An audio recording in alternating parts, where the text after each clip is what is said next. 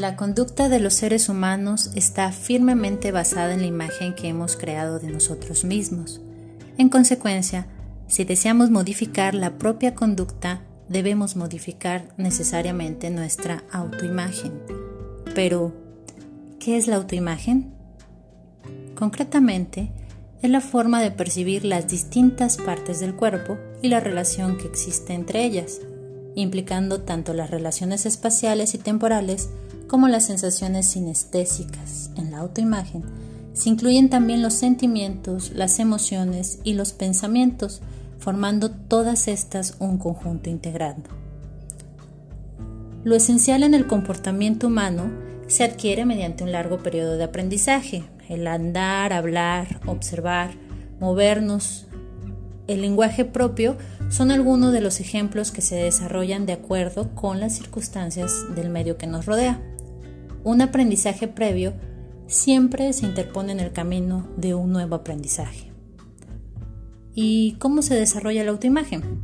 Para mejorar el tema de autoimagen es importante comprender que no se trata simplemente de reemplazar una forma de actuar o movernos por otra pues esto no sería más que un cambio estático, más bien, para producir el tipo de cambio dinámico es preciso eliminar patrones desde el sistema nervioso, para que éste actúe o reaccione libremente de acuerdo con la situación externa a la que se enfrenta y no con los hábitos. Es decir, la única parte de nuestro cuerpo que mantiene una relación con el mundo exterior es el sistema nervioso. Los sentidos y el resto del cuerpo nos sirven como un medio para pasar a la acción y recopilar la información a la cabeza, que participa activamente en nuestros intercambios con la realidad exterior. Por tanto, la forma de movernos constituye el ingrediente esencial en nuestra autoimagen. Si te tumbas sobre la espalda y recorres mentalmente todo tu cuerpo, con ojos cerrados, podrás percibir con más facilidad algunas partes que otras. Las partes más difíciles de percibir son aquellas que no forman parte de nuestras acciones conscientes. Es a través del movimiento reversible en donde podemos modificar cualquier trayectoria, detener o invertir y hacer algo completamente diferente. Este tipo de movimiento reversible es importante en el área de la autoimagen, donde todavía no se ha completado el aprendizaje.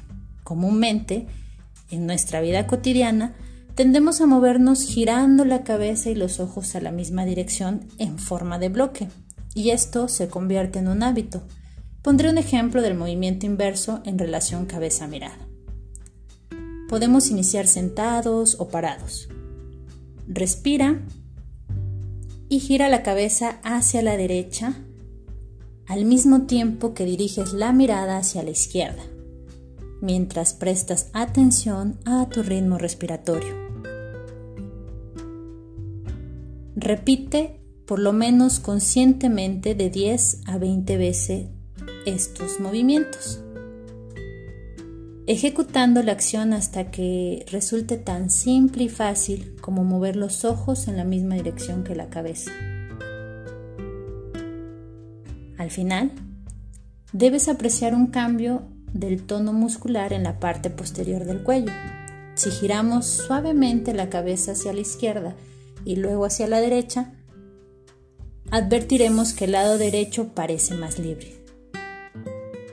Con el paso del tiempo, la aplicación metódica en la autoimagen, podemos generar resultados que mejoren nuestra capacidad de orientarnos en el espacio, la postura y la respiración, y en, y en consecuencia rejuvenece al cuerpo y promueve que nuestra inteligencia corporal funcione de un modo más versátil, optimizando el aprendizaje físico y mental.